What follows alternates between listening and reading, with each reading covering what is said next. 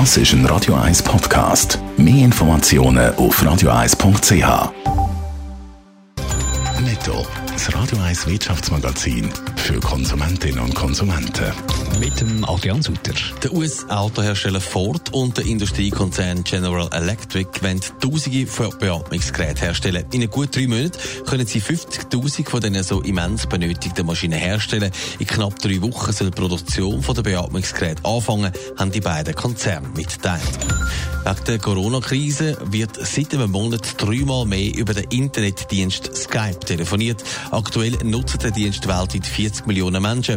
Die gesamte Dauer der Anrufe hat sich in diesem Monat mehr als verdreifacht.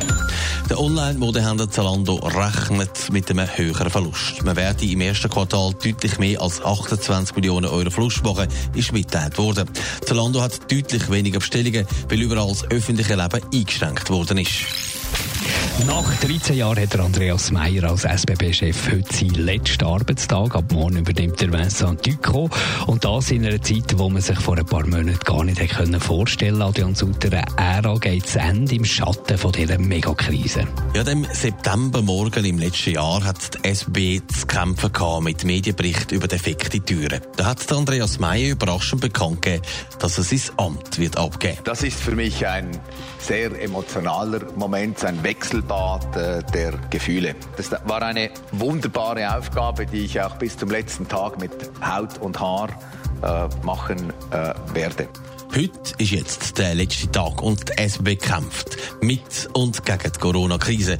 Der Betrieb ist im Moment um 25 Prozent reduziert, der Fahrplan ausdünnt und es hat sogar in den Hauptverkehrszeiten kaum mehr Leute in den Zügen. Die Auslastung ist um 90 Prozent zurückgegangen in den letzten Tagen. Ein Umstand, wo aber Andreas Meyer natürlich nichts dafür kann. Aber es ist ein Abgang, den er sich sicher so nicht vorgestellt hätte. Ja, da reiht er sich ein mit einem Haufen Leuten, die im Moment im Schatten gehen. Da hat es ja auch schon diverse Sportler getroffen, die zurückgetreten sind, ohne überhaupt einen letzten Match.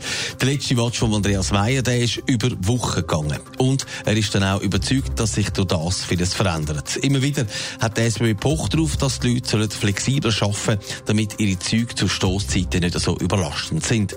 Ein Problem, das sich jetzt könnte gelöst haben, meint Andreas Meyer im Blick. Viele haben vielleicht gemerkt, dass es durchaus geht, auch mal von die Heid zu arbeiten und vielleicht einen Zug später zu nehmen. Aber das wird sich nach der Krise dann zeigen. Netto, das Radio 1 Wirtschaftsmagazin für Konsumentinnen und Konsumenten.